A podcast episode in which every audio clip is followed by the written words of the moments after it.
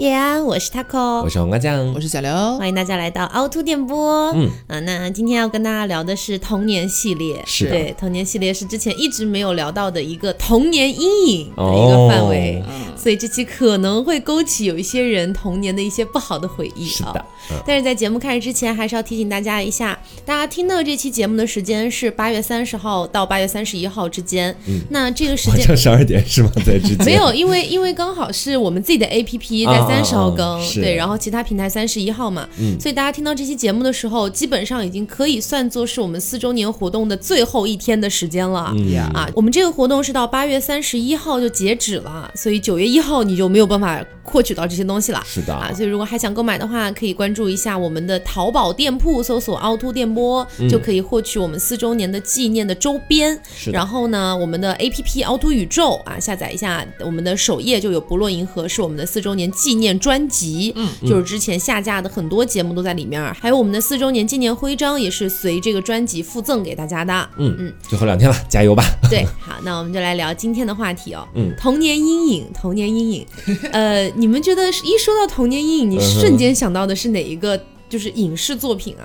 我今天其实我们在聊这个题的定题的时候，嗯我当时脑子里迅速就蹦出来了一只蓝白相间的猫，你知道？嗯，是阿笨猫。你们有看过这部片吗？片名就是阿笨猫我。连听都没听过。我也没听过，这是我的童年里面，我的爸爸特别喜欢给我放的一部动画片儿。啊，就具体的剧情啊，它到底是干嘛的？其实我记得已经不太清楚了。嗯我只记得有一集的剧情，大致是他们好像是要一起去查一个案子。嗯然后呢，我当时我的场景是在家里，爸妈一起都出去了，嗯然后家里比较黑灯瞎火的，我也没有开灯，我想看动画片嘛，然后我就这样看更有感觉一点，然后就看到那个阿笨猫在黑黑的路上慢慢的往前走，在前行，然后那个背景音乐其实也特别的诡异，说不出来的，然后我当时我就觉得迅速就把自己吓到了，你知道吗？然后呢，阿笨猫本来是一部轻治愈的儿童看的动画片，但是在那一集里面，恰巧也刚好是我爸妈走的那天晚上，我看的那一集，然后就整得我整个人鸡皮疙瘩完全起来，你知道？所以当时吓到你的只有当时的音乐和当时他一直往前跑对这个画面。然后还有那个黑灯瞎火的黑夜里面，只有一条窄窄的小路，他在往前走，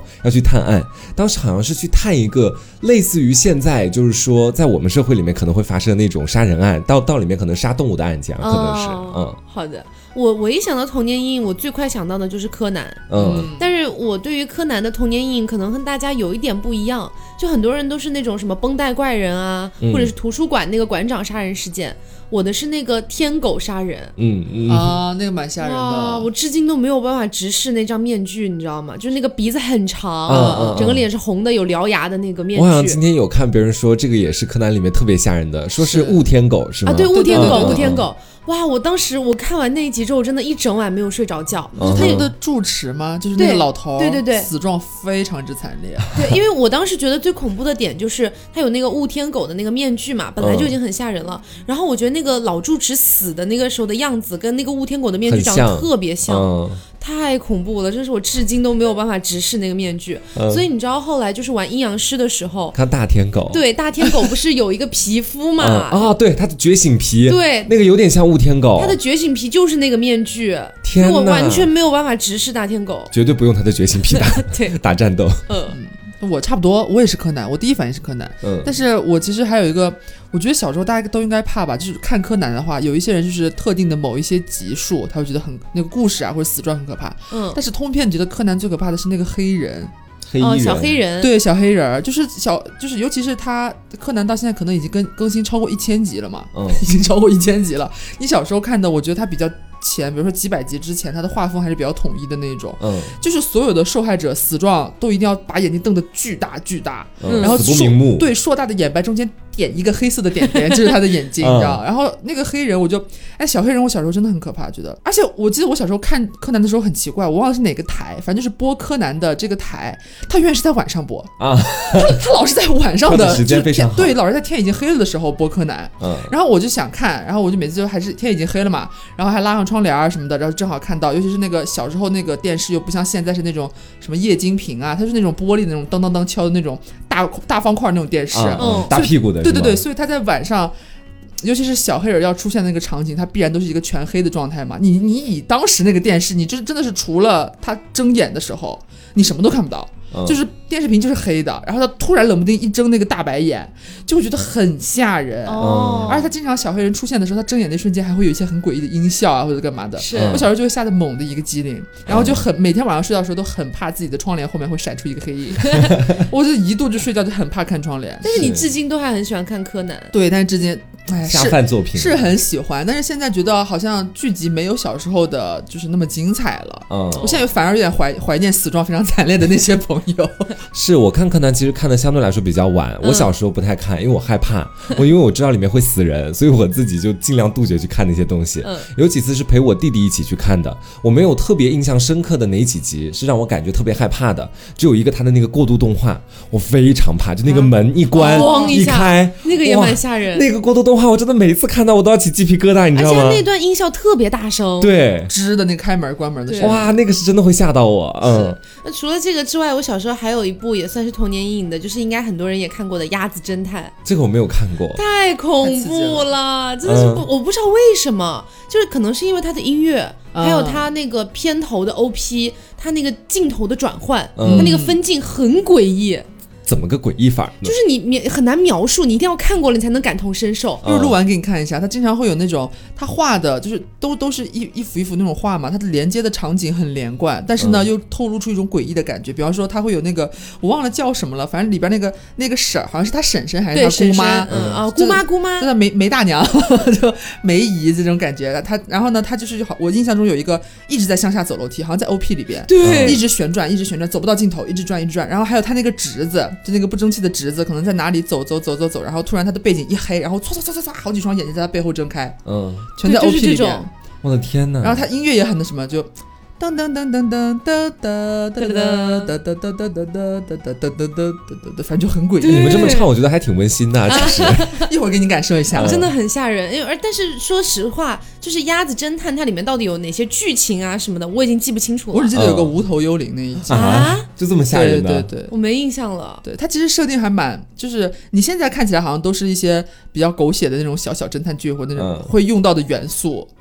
但是小时候你去看这种东西的话，你觉得很吓人。它里面也是有动物惨死吗？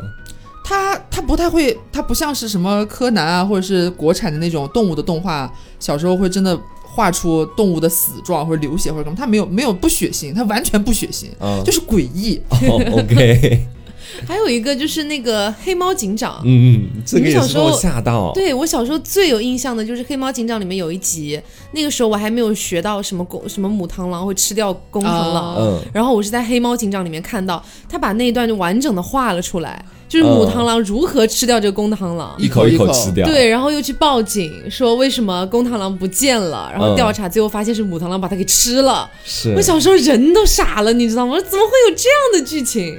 我看黑猫警长，我是觉得让我，我其实吓是没有特别被吓到，因为里面的猫猫啊、老鼠啊都挺可爱的，在那时候我看来，只是我小时候看它，我第一次接触到了“壮烈”这个词，你知道吗？壮烈，就是里面不是有一个白鸽警官吗？对对对对对白鸽警官对，后来因公殉职，然后他死的时候那个背景音乐加上他自个儿当时就英勇赴死的样子，我觉得很壮烈。但是你想哪部动画片是壮烈？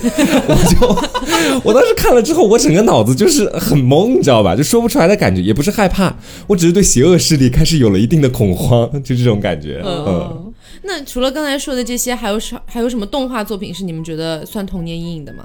我小时候，我小时候其实特别讨厌看电视上播《邋遢大王》邋遢大王，哦你有看过吗？邋遢大王应该有我看过看过吧？就我但是听过，嗯，可能就是九五后的不太看了，就啊，在怎么说怎么说？我就是九五后 就，就是你你还在门槛上嘛，就是他嗯算是比较老的了。然后呢，他怎么说？他其实是一个，我感觉他的主旨就是要教育小朋友，就是你一定要爱干净，是对，然后用这个动画片来烘托。如果你不爱干净的话，搞不好会遭一些什么奇奇怪怪的事情，吓到小朋友，所以小朋友就会很爱干净，不会变邋遢。但是他那个动画片里边真的很，哇！我现在我刚刚就是录之前，我还去翻看了一下一些截图，真的很血腥。我现在翻看回来都觉得很血腥。邋遢大王，他就是他好像我具体忘了，主要就是真实他那个故事梗概是什么，反正类似就是说，反正这个男主角这个小孩儿他不爱邋遢，不爱邋遢，他不爱干净，他很邋遢。然后他有一天变小，嗯，变小之后呢，就是有一个什么老鼠的王国，然后有一个鼠王，一位嗯鼠王先生呢，他想要制霸全球这样子，然后呢，变小的这个男主这个邋遢大王就变成了他们的实验品，嗯，然后他就在这里边遭遇了一系列的事情。它经常会有很血腥的老鼠们打斗啊，然后它真的会画出来，就是以动画片动画的形式画出来老鼠的头掉了呀，然后就是一地的老鼠的尸体啊，啊有血啊什么的，画。画的很多很多，所以小时候我就会觉得，而且好像。呃我印象当中，《邋遢大王》的有一些配乐好像也是比较尖锐，或者是有一点点吓人的那一种。所以对于小朋友来说，我当时觉得每次看他就觉得就是心脏揪得很紧，就很怕他突然冒出一个什么声音，或者是刺激。对，或者是下一个画面突然跳出什么东西来，就觉得有点害怕，哦所以有点抗拒。是我也不敢，我我也不会去看了这部动画片。我觉得还有一个是魔方大厦，嗯，因为魔方大厦当时是我小时候其实不知道这一部的，嗯是我长大了之后，大家在做一些冷番的推荐，我也不知道为什么会推荐到魔方大厦。然后呃，它里面大概我记得好像是那个男主被弄到了一个奇怪的世界里面去，嗯，然后那个世界就像一个魔方一样，啊，他就是他好像是一个脾气不太好还是怎么着的一个小孩儿吧，就叫他不高兴好了。嗯然后呢不，高兴反。正他玩好像有一次玩魔方，然后怎么着没拼好还是不高 还是不高兴，怎么着就把他的魔方往地上一摔，摔了之后那个魔方突然变大了，他自个儿进去，然后他进去了，进到了魔方的世界，哦所以叫魔方大厦。但当时为什么觉得这部动画有点可怕呢？是因为感觉就是你老有一种这个男主再也出不来的感觉。就感觉幽闭恐惧对幽闭恐惧，有有有有种他永远被困死在那个世界里的感觉。然后刚才说的都是动画嘛，嗯那如果是影视剧的话，你们第一想到的是什么？影视剧，影视剧首当其冲就是《少年包青天》，哦，这大家应该都看过但。其实我小时候没有看过，哎，我也没看过。啊真的吗对，我是长大了之后跟着你重新看的。长大了之后跟着我，这听起来，反正就是，可能是我们那年纪吧，这大概可能是小学的时候嗯，最火，然后就感觉呃小孩子也开始就是稍微不看一些动画片了，可以接触一些电视剧了这种。嗯。然后呢，就看的这个，你觉得它剧情很棒，很紧凑，然后会很喜欢这种故事，嗯。但是呢，没有想到就是当时可以拍的这么吓人。是，哎，我对号入座一下，嗯。我不确定我有没有看过，是不是里面的主角儿是头上有个月牙形的那个？对呀、他是包青天啊？OK，因为人家我真的没有看过。片名就叫《少年包青天。他好像是《少年包青天》一二三吧，就前两部好像都是周杰演的。嗯》，然后周杰没有演第二部，他只演啊、了他只演了一那就可能嗯是二三是换成他哎叫什么来着？反正就是另另外一个人演了。嗯然后呢，我最喜欢看的实际上是周杰演的那那一段的，就是好像第一部吧，可能是。然后呢，我印象最深刻就是里面有干尸，嗯，然后他就是一个进要进京赶考的一个书生嘛。然后呢，他他的妈妈好像是好像是个法医，以前叫仵作嘛还是干嘛的之类的，就是他们娘儿俩就经常就是会遇到一些奇奇怪怪的事情。然后他在进京赶考的途中也会遇到一些很奇怪的事情。然后我印象最深刻的就是好像他们要要一群书生在那边。好像已经到了那个什么学院还是干嘛的之类的，然后就是有有人开始失踪啊或者干嘛的，然后又变成什么还有什么古墓啊，他们到里边去类似于找寻真相，结果灯一点就是那个火把一点，然后四周的墙墙上全部都是那种很可怕的，像是干尸一样的骷髅什么在墙上插出来，然后还有就是找到那种很多棺材啊，打开他他当时做的真的，我觉得比现？我觉得比现在的五毛特效要好。在现在可能他会用直接用特效，他那时候就是哪怕他的颜料很拙劣还是干嘛，嗯但是他用干就是拍干是什么，真的会找人涂上的什么颜色，然后给你包起来，嗯然后给你撒点血一样的东西，然后让他躺在里边，所以你就觉得很真实，没有那种很很无语的五毛特效，他没有嗯特效，他就是全都是人眼，你知道吗？靠人演，所以你就会那时候觉得很真实。所以就很吓人，而且他的有一些音乐，就是当遇到案件时候的背景音也很吓人，就是经常有那种笛子吹啊，那种悠悠的那种诡异的声音，所以小时候觉得挺吓人的。少年包青天这个干尸这个片段，好像是绝大多数人对于少年包青天的阴影哦。啊，应该都很有印象。如果看过的话，是，嗯。那除了少年包青天，我小时候看过一个，那个时候是我们地区的电视台在播放，嗯。然后我就跟着妈妈他们一起看了一下，大概的名字应该是《走进监狱的女人》。啊，对他拍的每一集，大概是他有点像是那种单元剧的感觉，我印象哦其实不是很深了哦。然后他就是每一集都在拍这个女人她为什么进监狱，嗯她进监狱之前遇到了什么事事情，对。是不同的女人不同的为什么走进监狱？对对对，不同嗯。的。然后他每个人都可能是参考了一些就是真实的案件，然后来拍的这样子。然后你小时候觉得可怕的原因，一个是因为它全是案件嘛，本身就有一点可怕的色彩；还有一个点是你老觉得。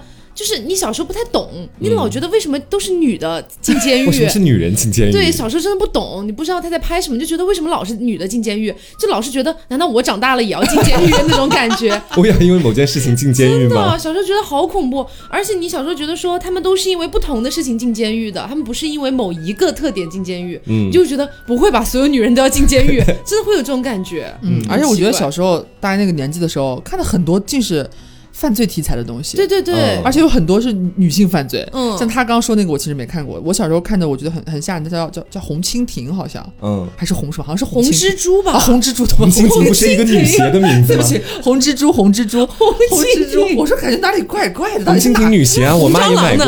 到底是哪个昆虫来着？红蜘蛛，红蜘蛛，就是也是女性犯罪，嗯。它就每一个每一集都是讲一个女人，她是因为什么事情犯了怎样的罪，然后给你还原那个过程还是干嘛的。嗯然后呢，我印象当中就是我觉得很有一点可怕的一点，我其实甚至记记不清当中任何一个案件了，嗯但是我印象很深刻就是它的画面。我不知道当初它是不是因为叫做红蜘蛛，所以它的画面永远是一种红色饱和度很高的一种感觉，就感觉有滤镜，你知道吗？就而且就是你现在回想起来，觉得它又是女性犯罪，嗯然后还很多剧集其实是和性相关的。嗯啊然后呢，它那个背景的渲染，那感觉那个滤镜吧，又是感觉红红紫紫，就那种感觉，你就总会觉得有一种非常扑朔迷离吗？对，又又很迷惑，但是又很压抑的那种感觉，很有点让让你觉得有点喘不过来气的那种感觉。嗯，所以小时候就是又想看，你知道小小学的时候，你感觉可能有猎奇心理，有先是猎奇心理，而且又觉得好像那个时候那个年纪对那个两性吧，你知道吧？对 不对？稍微有一点点开始好奇了。嗯而且他又很巧，他竟是这种女性犯罪，还很多都是跟两性搭边的案件，我就会觉得我又想看，但是我又害怕。嗯我记得我小时候有一次就是躺在躺在床上看，跟我跟我爸妈一起看。晚上的时候就看那个红蜘蛛，结果呢，他好像就是有一集就是类似于好像是有一个女女人好像去做鸡还是干嘛的，然后就她的一个犯罪故事，嗯，然后有一些非常激烈的接吻啊，还有在床上翻转的那种、那种、那种画面啊什么的。然后我我妈就让我赶紧去睡觉，就 让我离开，你知道吗？但是我特别想留下来。然后那个时候又不像现在电视有什么点播功能，就是你可能电视上你想看什么搜，你就能看全集的那种。然后我就很难过，就是隔天就是还会记电视台。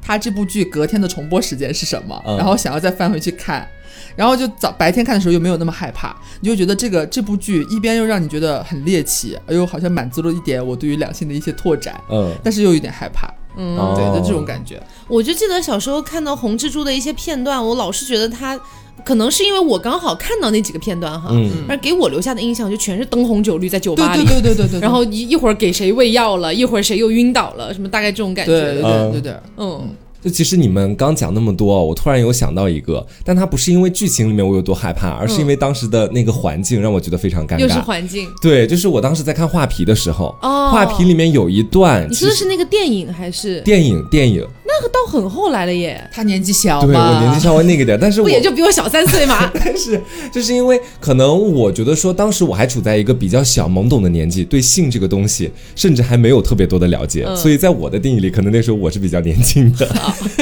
就是当时我是跟我爸一起看的，里面有一段床戏，也是床戏，嗯类似于就是说男主角趴在女主角的身上，然后两个人要开始大干一场，就陈坤趴在赵薇身上？对对对，然后当时我爸就在我旁边，然后呢，我就看到，我当时就隐隐觉得不对劲了，你知道吧？我觉得两个人将来是势必要发生一点什么了，而我呢，当时又是刚好只懂那么一点点，我会觉得说我很害怕他拍到后面就真拍到两个人交欢，然后然后女生在动啊动的那种场面，后来发现我猜的没有错，真的有女生动啊动的那个场面在那里，然后只是当时的我还有点懵懂，我没有提前离场，我爸也没有提前离场，因为我们俩都是看那同一部电影。哦只是我们俩都看到了，都以为按照我们国家的那个电影审核制度是必然会到，就应该要对。戛然而止了。是，但是没有想到他真的就开始动啊动，动啊动，只不过身上是披了一床被单而已。哇！我当时看到之后，我心里想的是我爸会怎么想，我觉得我爸心里想的是我会怎么想。然后我爸到就是他们俩动啊动的那个阶段，我爸就已经开始找事情做了，然后开始去摸自己口袋里的烟，哎，发现没有烟。当时的时候，我有观察到他这个动作，他转身又马上去了那个厨房里面就开始倒茶，然后我在那里我也尴尬的不行，我一个人看也很尴尬，我就噔噔噔跑到自己小房间里去，然后等听到外面那个喘息声、粗重的喘息声都没有了之后，我才悄咪咪走出来，继所以你的续一起看。所以你的意思是男女交换这个镜头给你留下了童年阴影，导致你现在变成一个 gay 是吗 也？不是没有这么深远的影响，只是说那一下那个场景让我在之后我不敢跟我爸妈看一些跟感情相关的电影，里。哦，你总怕他出现。是，这是我的一个阴影之一，就是因为那个场面尴尬到我想掐人中，你知道吗？哎，是小时候很多，就是尤其是你跟爸爸妈妈一起看电视的时候，嗯经常会遇到这种事情。家庭伦理剧也动不动经常会激吻啊，或者干啊，嘛、对啊对对，然后这时候感觉一家三口就会突然变得就是就是宁静，然后开始四下张望，每个人都开始哎呀摸摸这儿啊摸摸那儿，根本没有事情要做，但是要找点事情做。嗯然后我突然想到，就是我小时候和我爸妈一起看那个叫什么《封神榜》的时候，哦，也很尴尬。它里边，我现在回想起来，好像就是那个纣王他们家呀，这些跳舞的人啊，那个穿着打扮真的是衣不蔽体，非常淫乱，对，就是感觉那时候是画面有点冲击，其实。嗯，所以每到那个的时候，我爸就会突然指使我，哎，去那边去厨房给他拿个水果啊，还是干嘛的之类的，嗯就爸爸一晚上吃了十个苹果。反正支开你。然后呢，别的我是想到我小时候看那个《封神榜》的时候，有一个蛮吓人的，其实有点童年阴影。嗯我只记得这一个故事而已，就是吃人肉，嗯，你们有印象？他们有拍这么过激的吗？真的没有那个时候，那个时候其实还蛮过激的。哦，他可能不会真的拍很血腥的画面，但是他就可能哎，比方说把你把你把你儿杀了，嗯然后呢，画面一转，你儿子已经变成肉饼了啊，啊现在端到老子跟前，让老子吃。啊，你可以想象，对对对，，你留给你想，他虽然没有画面展示他如何。就是就是咔嚓咔嚓，或者是 cooking cooking 这样子，嗯，但是你就留下了很多你可以想象的空间，因为他肉饼已经端出来了，你知道吗？你觉得那是真的？对，我觉得好可怕，怎么可以让怎么可以让爸爸吃儿子的肉饼？这是很吓人。然后我就一度到后面就有点稍微有点排斥，而且其实那个时候像《封神榜》啊，还有以前的那个呃老版的《西游记》真人演的那种，对对对。它，其实你觉得画风其实有一些相似的。嗯，然后他们都是反正亮晶晶，然后肉体该露的地方就是是油亮油亮那种感觉，嗯，然后就会，而且经常会有一些怪物，尤其是《西游记》，你就会觉得哎，稍微有一点点画面不适。我记得我当时看《封神榜》的时候，我最怕的是里面那个雷震子，嗯。就他那个脸应该是特效化妆，嗯。就整个脸变得很奇怪，就什么好，我有一点不记记忆不是很清晰，但看起来像个鸟，啊。像个鸟，整个整个人的脸，我觉得很吓人，但他又不是那种完全像鸟，他有一点像人和鸟之间的那种感觉。嗯。然后像刚刚刘总不是说到那个吃人肉嘛，然后《西游记》里面有一段其实也把我吓到了，是哪个就是他大他大概是哪一个章节我不记得了，大概就是说，呃，好像是孙悟空假变成那个呃唐僧，嗯然后在一个国家里面好像吐出来了几个心脏，啊，啊啊啊啊！我有印象，我有印象，对不对？我好像这个吧？有印象，有有有有有有有。对，说什么说什么要要要吃那个唐僧的心，然后说这个是我的真心，这个是什么心什么心我，的假心一，一连串吐了好多个心出来，就端在那个巨大的盘子里面。我的天呐！我小时候哇，觉得好你这么说，我恐怖好像，觉得有点印象，对吧但我想不到具体是哪一集了。我有这个印象，真的好吓人。而且《西游记》里面还有一个片段，也是我觉得很吓人的，就是可能是我的害怕的点有点奇怪，好像是他们在地府还是在哪里哦，就说是孙悟空想要做一件事情，嗯然后那边那个管的人就跟他说，如果你想要做这件事情，你就等那个鸡啄完这一堆米山，啊。嗯。等那个狗舔完这一堆面面山。嗯对对对，就可以，我当时就不知道为什么觉得好恐怖，因为我觉得这是永远不可能的，就是就是在逻辑上觉得很可怕。我觉得很可怕，我真的逻辑震慑，我真的觉得很可怕，我真的嗯就是我，我小时候容易把这些事情很容易带入进去，我就带入，对嗯我就带入进去，想说这怎么可能？如果是我在当下，我肯定就疯掉了呀，我肯定吃不完这些米啊！对，就会有这种感觉。你。说到《西游记》，我想到我被里面的特效化妆吓到过，哦我不太记得具体是哪个国家，我现在有印象的可能是狮驼岭，但是我不太嗯特别确定，里面是有一个大象是吗？哦大象化成的人好。像有，好像有。对我就是被那个大象吓到，你知道吧？他那个特效化妆把他那个象鼻子全部都弄出来了，就是一个象头人身的一个怪物在说话。我小时候看到之后，我就哇，这也行。我 就整个我我当时就不敢看有他的画面，因为他有另外两个好兄弟，一个是鹰，然后另外一个我已经记得不太清楚了，但是好像那个鹰在天界是混得最好的，貌似是这样。然后我当时就看那个剧情里，每次象只要一出来，我看鹰还可以，象只要一出来，我就马上会离开。然后等到那个没有象的时候，我再重新回到电视面前开始看。所以这是你觉得《西游记》里边最害怕的人物 对哦，我我我是金角大王、银角大王。啊，那个我小时候觉得他们两个个好丑啊，怎么会这么丑 到你啊，有丑到我，就他们两个又相似又不相似，嗯就是丑的各有姿态的那种，然后又有一点极端，而且《西游记》里面很多他们都会以孙悟空为首，嗯。就你的眼睛亮晶晶，你知道吗？随便眨个眼就会就会忽闪忽闪的那种，嗯。然后又他脸上经常特效化妆会有很多不应该存在的凸起或者干嘛很异形的，你就觉得很吓人。嗯，就这我小时候还特别好笑，就是因为当时猪八戒他们每到一个新的那个国度嘛，然后嗯猪八戒去他们呃唐僧会带着猪八戒还有孙悟空他们一起去化缘，嗯。然后每每次那些普通人家见到猪八戒的脸都会非常害怕，对对对，然后我当时我就心里想，我都不害怕，你们怕什么？我说这不合逻辑。后来发现好像是我看习惯了，要是突然一个猪头人身的人站在我面前，我也会害怕。其实，毛脸雷鼓嘴。对，哎，我还记得，就是我很小很小的时候，应该是小学刚上一二年级左右吧。嗯那时候外公外婆特别爱看那个《红楼梦》，嗯，然后呢，就是没事电视也在放嘛，所以就跟着一起看。那时候老年人看的基本上就是《红楼梦》《西游记》。四大名著，对四大名著这种感觉，然后但是因为我太小了，那时候我完全不了解《红楼梦》到底讲的是一个怎样的故事，嗯，我就记得没事可能下课，然后回到家里面去之后，电视上就在放，然后放的就跟着瞟两眼，然后我就记得当时有一个很明显的一个差异对比，让我觉得还就有一度不敢看《红楼梦》，为什么呢？不是因为化妆，也不是因为什么，是因为剧情的跳动。嗯就是我记得有有一段是可能是拍到那个元春她回府嘛，就是去那个省亲的时候，然后那个时候你就能看到整个那个画面非常的富丽堂皇，然后整个就是你感觉哇这个家子很有钱很有势力那种感觉。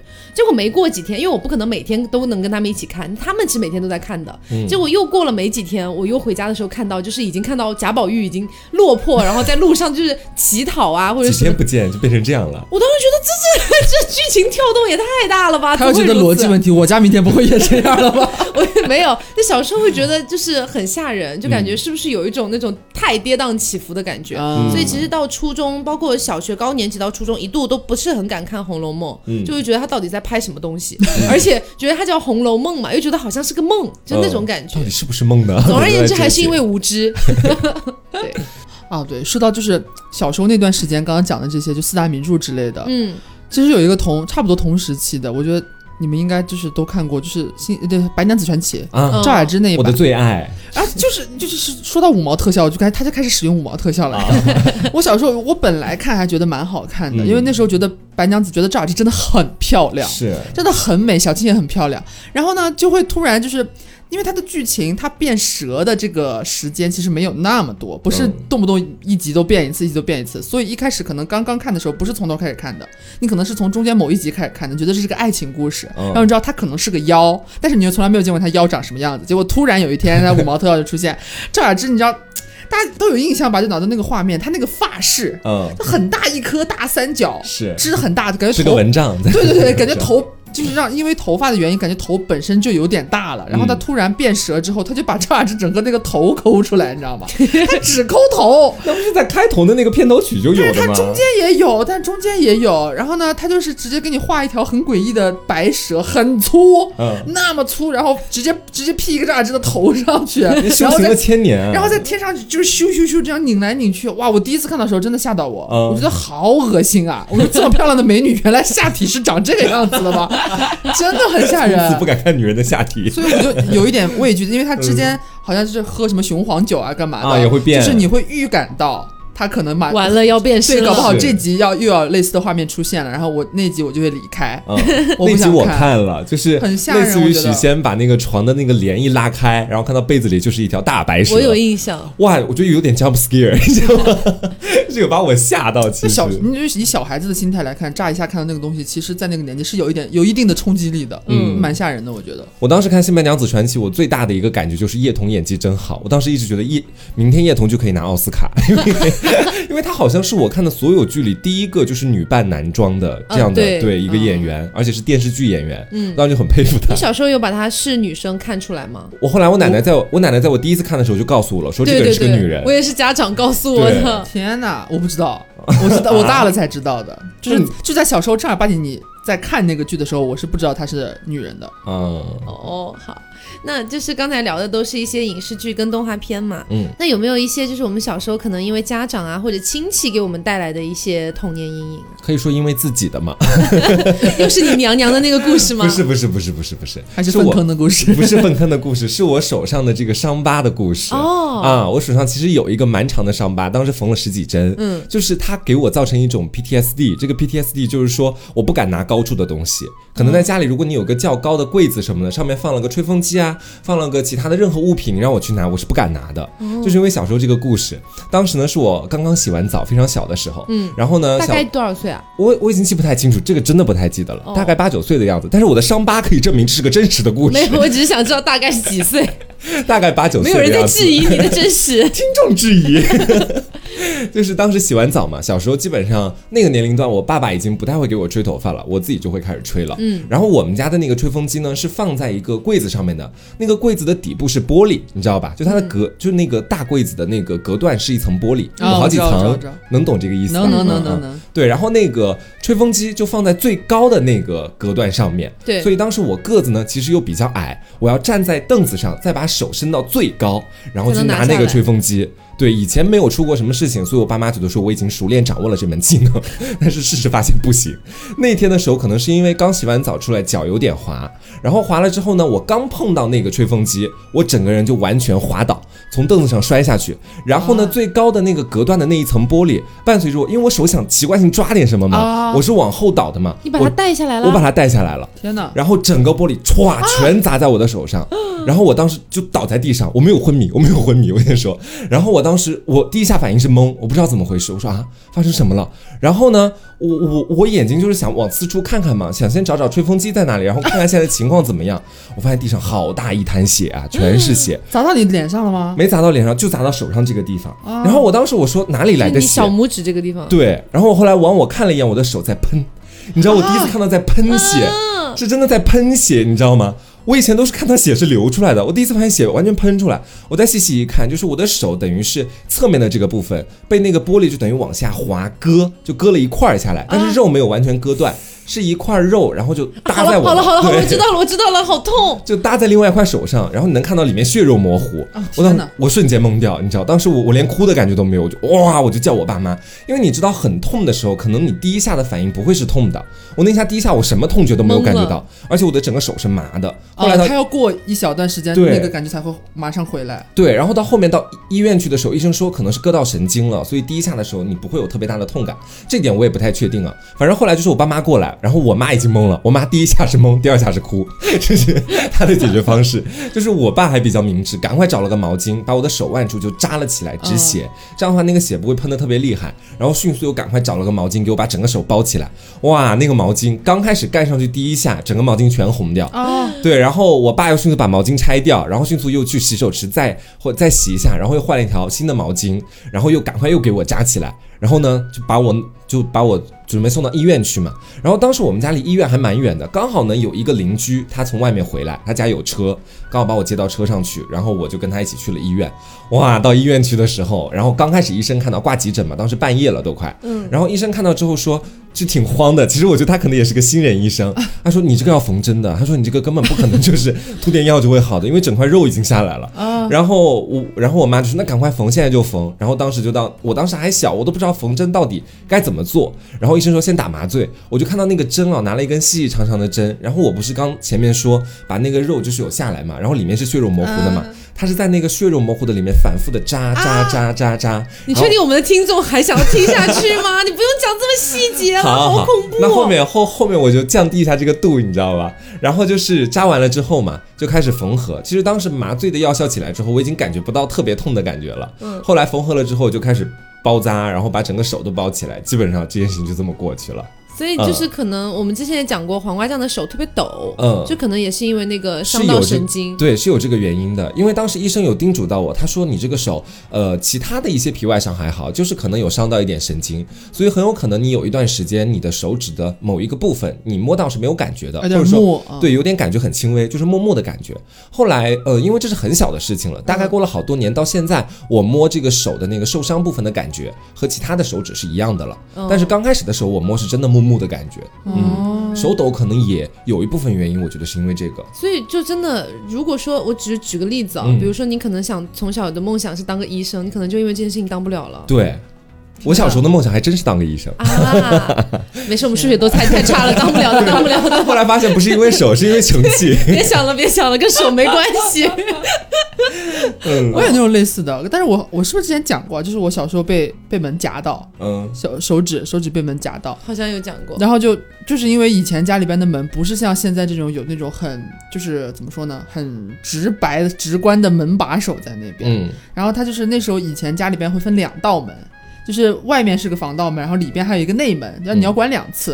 然后一般防盗门外面可能会有一个，有时候那那时候老门不是敲门，下面有一个像是把手一样的圆的，你拉起来可以咚咚咚嘛。嗯但是里边那个就没有，嗯里边那个没有任何的把手，所以你关的时候，你的手扶住那个门侧，然后稍微一用力，然后手要快速的抽回来，嗯然后这个门砰就关上了。然后那时候我家里边那个内门没有把手，就只能这样关。然后有一次我暑假时候就把自己的右手的中指和食指直接就给夹到那个指甲根儿那个地方了，手没有就手反应慢了，没有抽出来，嗯，然后砰的一下就给夹住了，然后我两个指甲就断掉，然后就给我天，哪，一定要这么恐怖吗？这个然后就把我 就把我带到一开始先送去诊指甲所，断掉，对，就把指甲根儿夹断了，哎把指甲根儿夹断了那一瞬间我。真的好痛。然后我当时记得就是那两个，这那两个指甲盖就已经紫了，你知道吗？啊然后呢，就把我先就就近的门诊，他说这个这个你在这儿弄不了的，你得赶紧去医院，都是门诊解决不了的。这救不了你，这救不了你，你赶紧去医院。然后就给我送到医院，给我送到医院，人家帮我看啊或者什么的，说说指甲根儿已经夹断了。嗯，就是大家现在自己看自己的手，不是在那个指甲的那个根部会有那种和小白的月牙儿是吗？不是不是，是那个会有一点点皮连着嘛，不是、和下面的肉就那一点儿，然后他要把那个地方全都给我剪掉，啊，因为已经、好因为已经断了，因为指甲根已经被门夹断了，所以他说他要把我的指甲拔掉。我已经生理不适了，然后要重生，让它重新长出来。然后那个时候，然后我妈陪着，我妈超级心疼，然后我就我就狂哭，然后给我打麻药，给我给我让我躺在那个床上，给我绑起来。嗯然后那时候我我就是我第一次有那个意识，很小，小学二年级吧，说十指连嗯心，真的很痛。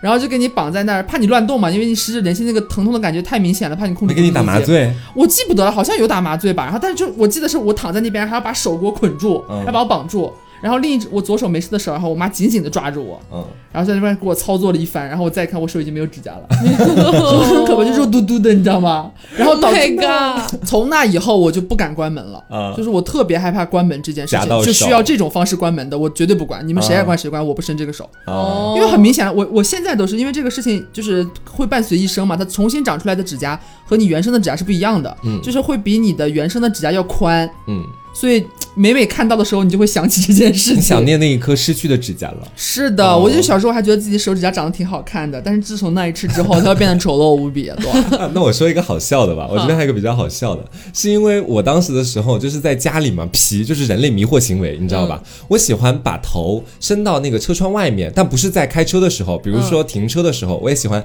把头伸到车窗外面之后呢，把窗子慢慢往上摇，你知道吧？对，让它卡我一下，因为我们家的车就是它卡我一下。SM 爱好者吧？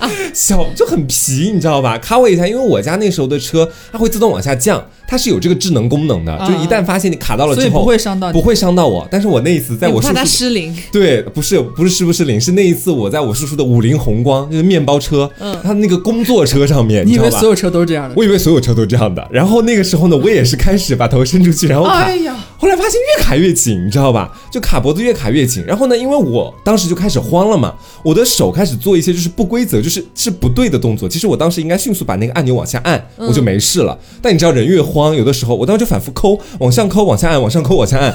我动作太快，以至于它就一直卡在那个地方。然后我就一只手扒着那个窗子想把它往下按，一只手在反复抠它，就很迷惑的行为，你知道吧？然后到后来反应了半天，然后后来我觉得你冷静一下，我说这样也不是办法，不能老用手和窗子做争斗。你叔叔都没有发现你被卡住？没有，当时我在车，是我在车上玩，他们去拿东西，马上要回来。哦然后我当时我想，我得冷静一下，然后后来慢慢把它把它摇下来，哎，我的头可以出来了。差点你就死在当场。真的，大家一定要家里边有小孩子有车，一定要注意这种事情。嗯。你这个故事听着真的很吓人。这小孩子的迷惑行为，我记得我有一次是就是跟着我爸爸妈妈一起去一个朋友家玩儿，嗯。然后那个朋友家呢，就是也没什么别的问题，都挺好的。然后我就想要在他们家上厕所，嗯。然后我才发现他们家厕所的门有问题，嗯。不是关不上，而是关上了打不开，啊，就是那个锁有问题，你知道吗？嗯，我我已经上完了厕所，我才发现那个锁怎么都打不开。然后一开始我就叫妈妈，我妈妈过来，在外面打了半天也打不开，我在里面慌了，嗯。因为当时我小学低年级，人很小，你很害怕的，你你是一个很密闭的一个小小的空间，灯光又不是很亮，一个小孩子在里面很害怕，就是我妈就喊我爸过来，然后呢，我爸在外面也打不开，就是就三个人都打不开这个门。他在你朋友家，对，在我朋友家，在在我爸妈朋友家，嗯然后他们那个那个那两个朋友也过来开门，也打不开，然后他们就说：“哎呀，忘了说了，我们这个门就是一直都不太好开，就是呃我们一般都是虚掩着就行了，什么什么的。哎，我当时特别无语，我爸当时也在外面要骂人了，嗯。然后我爸就突然发挥了他的就是高大的那个身材，然后唰一下把那个门直接踹踹烂了。嗯，就把那个门踹开了，然后我才出来的。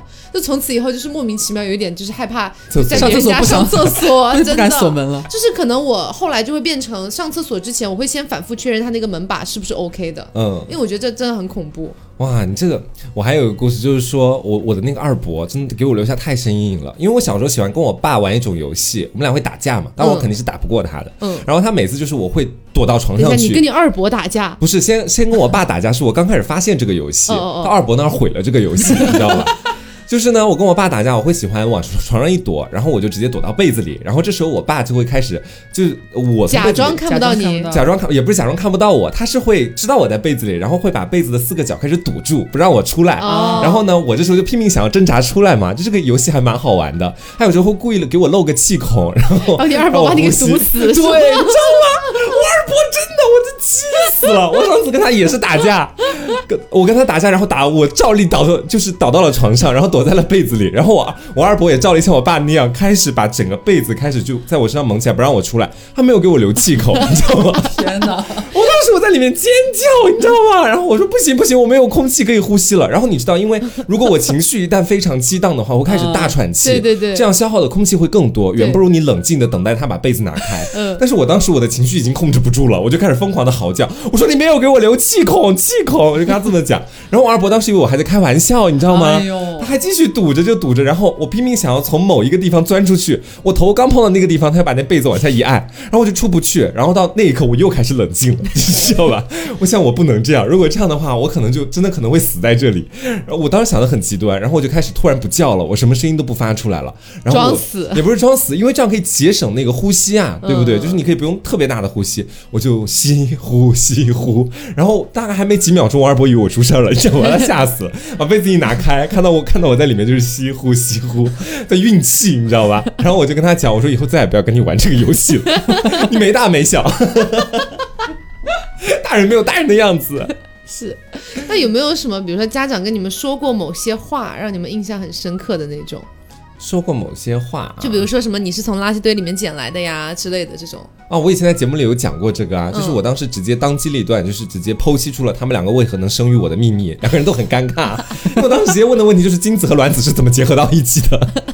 好像好像大部分人都是有经历过那种什么从垃圾堆里捡的，嗯。什么天上鸟嗯弄来的。拉的屎，嗯，但我妈，我记得我妈跟我说的是，就是好像有一个美国的动画还是什么东西哦，就是送子鸟，嗯，就有一个嘴巴特别大的鸟，把然后你送来了。然后他把要么是把孩子就是放在嘴里面，要么是衔着，嗯然后就过来扔到你们家的楼顶，嗯从你们家的窗户那个烟囱里面掉下来，他就变成你们家的孩子。啊，然后我妈就跟我讲这个故事，然后我超怕那个大嘴鸟，把他把你带走是吗？对我老觉得他能把我带来，也能把我带走。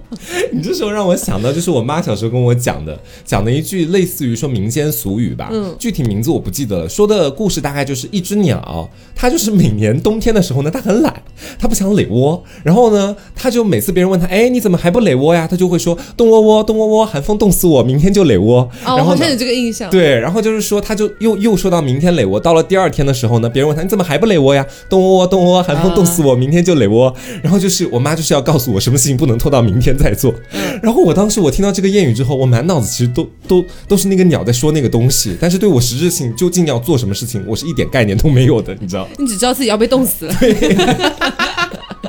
我我爸妈好像没有跟我讲过什么你是垃圾堆里边捡来的，但是我小时候我妈经常会跟我说一些，就是她的本意的意图是想要规范你的一些行为，嗯，会对，就是或者就是你的一些那个日常生活当中一些必要的常识教给你，但是她会用一些很奇怪的一些话术，嗯，来侧面烘托告诉你这个道理，嗯以至于你就会理解失败，你知道？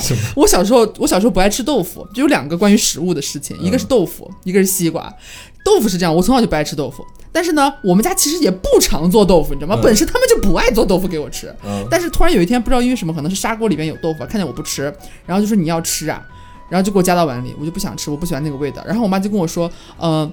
你要吃啊，你要吃啊，你要一定要吃豆腐的。如果你呃不吃豆腐的话，什么会长白头发还是干嘛的？嗯然后我说豆腐是白色的，不是吃了才会长白头发吗？我妈说不是的，不吃你就会长白头发。然后我就让我吃豆腐，然后我就小时候觉得那个豆腥味儿特别难难闻，不想吃。然后我觉得我不想小小年纪就长白头发，我妈妈不会骗我，妈妈说的一定是真的。然后我就强行让自己吃一些豆腐，嗯啊不然就会长白头发 啊，这是这是这样一个很邪门的东西。然后还有一个是西瓜，西瓜是我小时候。我到现在也是，我从小到大吃西瓜就不爱吐籽儿，嗯，就是不管是黑籽儿白籽儿，反正我从来没有不觉得它在我的嘴里边是异物，很难受，我就会长出一颗西瓜。对，我就嚼一嚼我就咽了，我很、我很很很随意的，我觉得这样吃很香。嗯然后呢，但是我妈小时候突然有一天意识到我吃西瓜不吐籽这件事情的时候，其实她也不吐籽，你知道吗？就是我们家没有一个人吃西瓜会 吐籽。你妈妈真的很双标、哎，对他们就是就是这样，就是没有一个人吃家里边没有人吃西瓜吐籽，但是他就小时候可能就是想要规范你一下，你为什么不吐籽啊？你应该要吐籽啊，或者怎么怎么，西瓜籽不能吃啊，怎么怎么的。然后我说我没西瓜籽不能吃啊！你看妈妈吃的多香嘎嘣嘎嘣。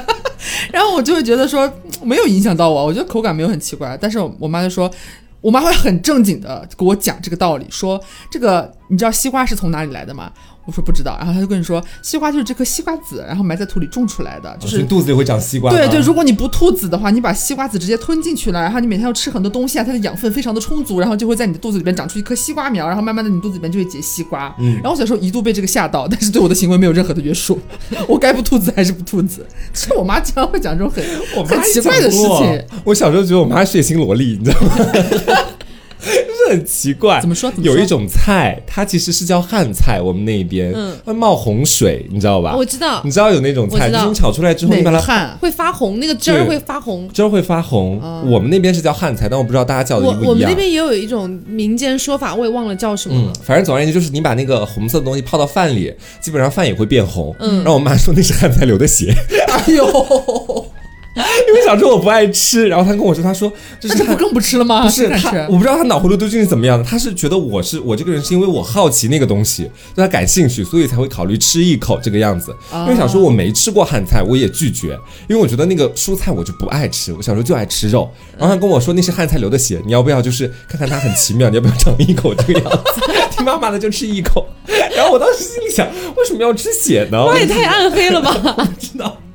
然后后来我就吃了一口，觉得嗯还不错。然后后来我基本上就开始吃那个东西了。哦，哦，那你们小时候有没有遇到过那种，就比如说小时候很想要的某一个东西，然后一直没有好好的得到，然后长大了之后也会很想要的那种？执念是吗？对，嗯执念，不算阴影，算执念。对，嗯，还好哎，我印象里边只是我好像就是很后期都会会得到，但是在等待的那个过程当中很痛苦，非常不爽。因为我我感觉我我小时候是比同龄人要更就是同龄人要更晚的得到一些电子产品，嗯。比方说 MP 三啊，或者是手机啊，什么都是比较晚的那种，什么电子词典，然后我就特别特别想要，嗯。然后你就会有一段时间你就走火入魔，你知道吗？很好笑，我给你们讲怎么回事，就是那段时间小学的时候，我们班里边好多人都有了电子词典，那时候叫什么？诺亚舟还是什么文曲星？哦，有有有有对这种，东西，它其实没有，就可能那那时候可能一两百块钱，好像八九十块钱的也有，其实那个时候，嗯。但是我就是没有。然后呢，我我小时候又是一个想要却又不敢说出口的女孩，嗯，然后我就也没有跟爸妈讲说我很想要这个东西，只是在心里边默默的，就是跟自己挣扎，我好想要，我好想要。家里边又没有，然后到了后来放，我记得有一次放暑假，我在家里边就有点走火入魔，嗯，就是。你没有这个电子词典，然后你就看家里边什么长得像电子词典的东西，你会幻想它是电子词典。你要这样吗？真的这真的疯了。这是病了，你知道吗？病了。然后那个时候就是家里边还有，就是同学们有 MP 三还是什么随身听，然后我一直没有随身听这种东西。然后呢，家里边只有一个可以随随手提的那种便携式的那个录音机，就那种椭把它当 MP 三，对椭圆形的那种大大的那种嗯扁的，天就是那种。然后但是那个是要上电池的。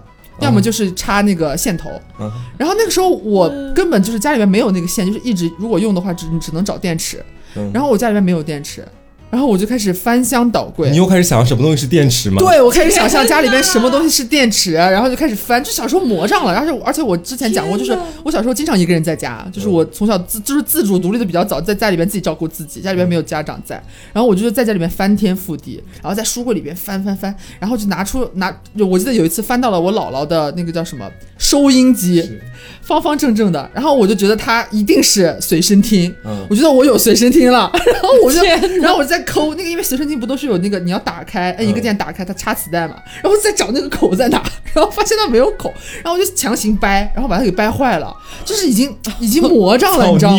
真的就是真的非常想要。然后就是看什么东西都像那个东西，然后是然后强行灌输，现在你找到这个东西就是那个东西，你现在要使用它你，疯了，你要想办法使用它，就有点就有点这种，哎你是个疯子。是，但你们真的好听话。我小的时候，其实我有个不好的习惯，就是当时我有的时候会骗我爸妈说最近要交采什么材料费，然后你自己去买，对，去买我想要的。因为当时我记得我特别想要一个 MP 四，但我跟我妈，但我跟我妈说，我妈说你这个成绩不配拥有这个东西，有这个东西只会害了你，让你学然后你也开始幻想捡一个石头，没有这就是 MP 四。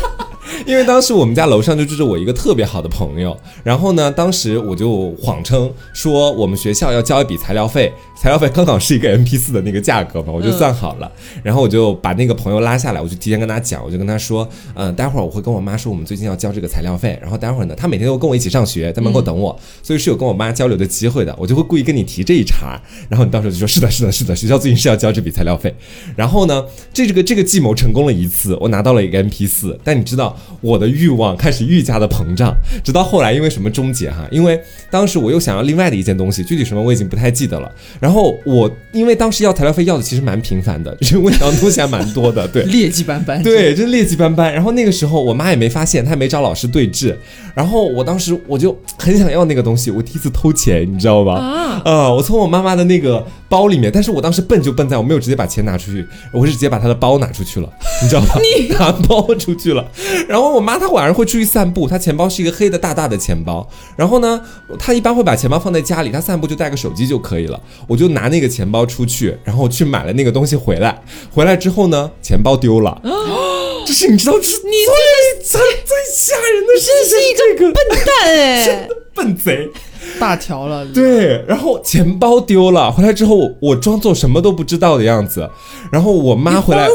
她晚对她不会买东，她晚上不会回来之后不会买东西嘛，她没找，但是到晚上的时候，她会习惯性的把钱包都放到自己房间里去，这样的话就是防小偷干嘛的嘛，防我，有没有家？贼难防啊！然后呢，后来就放到房间里去，我妈会习惯性打开看一下，发现哎钱包呢，你知道吧？然后客外面就没找到钱包，然后这时候呢，她就一开始在家里翻箱倒柜的找，那时候我还在佯装努力的做作业，然后呢，他中途有问我几次，他说哎你有看到我那黑色钱包吗？我说啊。我说没有啊，不知道，然后继续开始写写作业，他找了大！概很久很久，终于把矛头开始怀疑到我的身上来了。他过来一看，儿子的纸上写的全是钱包，钱包，钱包。没有，他就过来跟我说，他说是不是你拿了我的钱包？直接开始质问，然后我说没有，不是。然后他这时候呢就开就开始跟我进行一番激烈的对话。总而言之，到后面就是他逐渐确定就是我拿了钱包，因为我也慌，其实具体的对话我已经记不太清楚。漏洞百出。对，然后就基本上已经把这件事情抖出来了，当晚就是一场打，是男女混合双打，就是跟我爸说了之后开始疯狂的打我，到最后呢，打到最后他开始哭，他说你怎么能把钱包弄丢了呢？他说你想买个东西，怎么还能把那钱包弄丢了？反复在强调他丢了一整个钱包的钱的事情。那钱包里面应该还放了很多别的东？卡，啊放了银行。卡，对，他整个人非常懵，然后后来有没有找回来？没有找回来。后来跟我爸出去半夜找也没找回来，因为我已经忘记究竟我什么时候把它丢在哪里我了。天哪！从那以后我就没有见过他的钱包，你知道吗？从那以后你就没有再偷过钱了吧？这是最关键的吧？到后面我也不敢去拿他钱了，因为什么事情基本上都会第一个怀疑到我身上。然后材料费到后面也暴露了，你知道，就是因为好像是有一次他学聪明了，他是直接跟我老师通了一通电话，然后老师说啊材料费什么材料费？我们从来没有收过材料费。天哪！然后呢，我妈那一次也是打了一顿之后，然后到到后来我也不敢去问他要这些东西了。那他们你知道你是什么东西都不给我买，你知道就是当然毕竟是我有错在先，这也是没有办法的事情。那 我确实也是，就是想要的东西太多。是我记得我就是在小的时候有一个很想要的东西，嗯但其实说出来你们可能会觉得有点好笑，就是糖葫芦，嗯，真的。这么可爱吗？因为就是很小的时候，家里比较穷哦。对，之前有人在那个评论里面问我来着，说泰国不是说自己家很有钱吗？怎么就说自己家很穷？然后我还专门回复了一下，零到六岁家里很穷，六到十八岁家里还还可以，十八岁以后就一般般了这样子。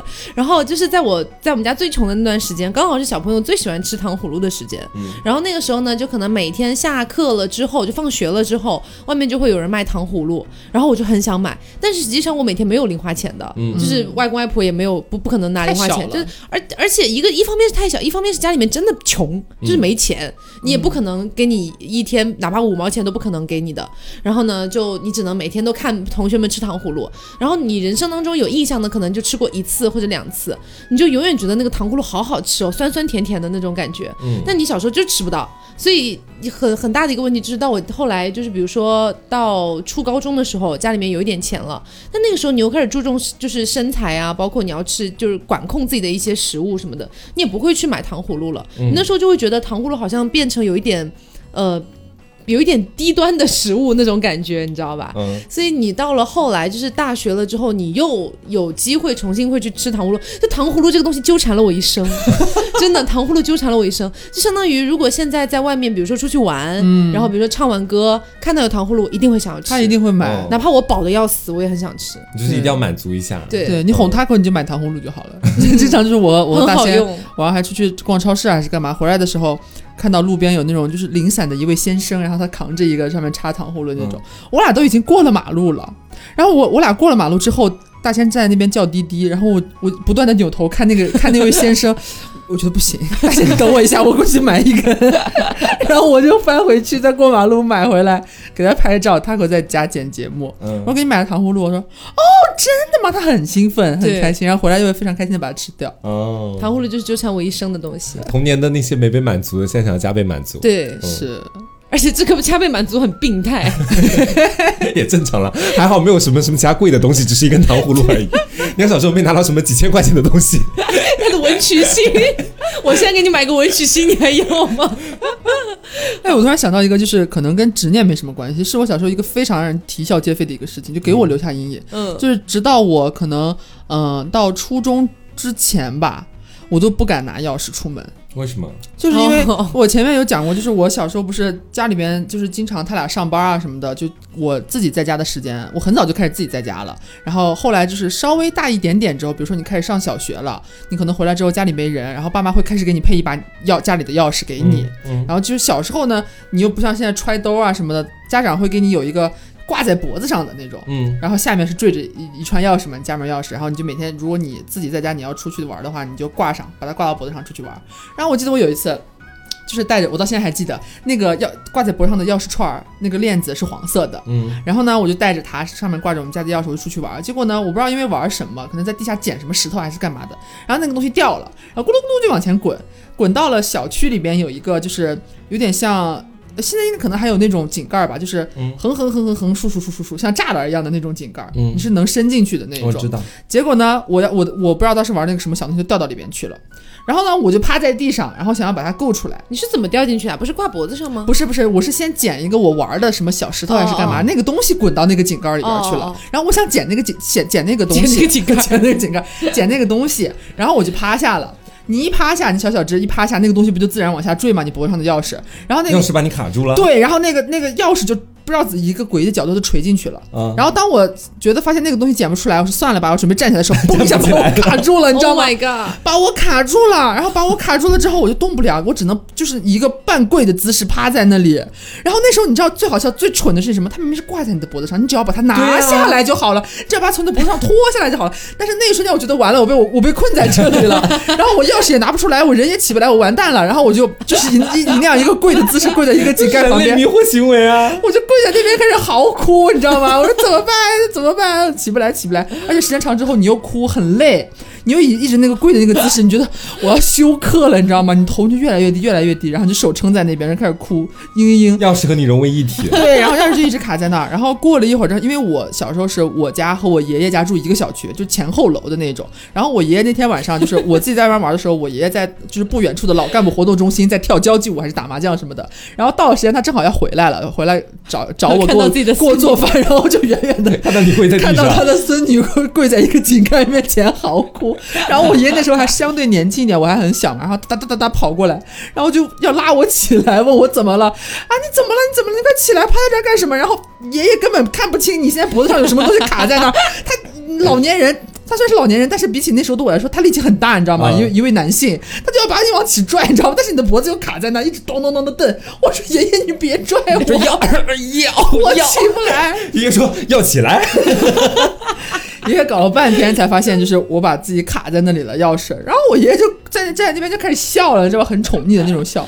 他问我，我到现在还记得，他问我你在这儿就是多久了？我说我也不知道，好久了，怎么怎么的。然后我爷爷一边笑着也不回答我了，也不接我的话了，默默的伸手把钥匙从我的脖子上摘了下来，你知道吗？然后我就傻了，你知道吗？那瞬间你就晋升了，嗯，我觉得我刚刚在干什么？觉得自己是个白痴这。怎么怎么会如此？刚刚发生了什么？然后我就傻了坐在那边，然后我爷就是 赶紧起来呀，然后把我拉起来。然后因为我一直在那想要把它往出拽，它卡在那边。他死了吗？对，就是其实其实你只要稍把它松快了，换一个角度不就啊抬起来了吗？对啊起来了但是我一直在那边纠缠，它纠缠的就一直卡在那儿。小时候就会这样，就是钻牛角，尖，你知道吗？死轴脑筋，然后那一。瞬间，你可能觉得小孩没遇过这种事儿，就有点慌，你想不到别的办法了。然后我爷就给我摘下来 我小，时候那车窗不也是这样吗？就是 莫名其妙。然后就给我给我把钥匙摘下来，然后东西一稍微钥匙一转，就给我拎起来了。是啊，完好无损，我也没事，钥匙也没事，井盖也没事，就是就是我发现 莫名其妙，小时候我一个人在那趴了半小时。对小时候很多困境都是自己给自己造就的，你知道吧？很好就笑。以为自己走投无路了。好，那今天就是跟大家聊了一些我们小时候的。其实说是童年阴影，嗯其实也不全是吧，有一些也是小时候的一些莫名其妙的遭遇。留下很多印象深刻的事情。是的，嗯是的，嗯，那如果大家也有一些这样的故事，也欢迎在评论里面跟我们聊一聊。然后不要忘了开头说到的这个八月三十一号是我们四周年活动的最后一天啦。嗯，啊，在淘宝搜索店铺凹凸电波，可以找到我们四周年的纪念周边，然后下载 APP 凹凸宇宙，可以获取到我们的这个博洛银河四周年纪念专辑。对啊，附赠纪念徽章。对。然后呢，最后一天喽，大家如果现在才听到，或者是忘了购买的，可以再去看一下喽。啊，那今天节目就是这样，我是 Taco，我是王哥酱，我是小刘，别着急，慢慢来拜拜，拜拜。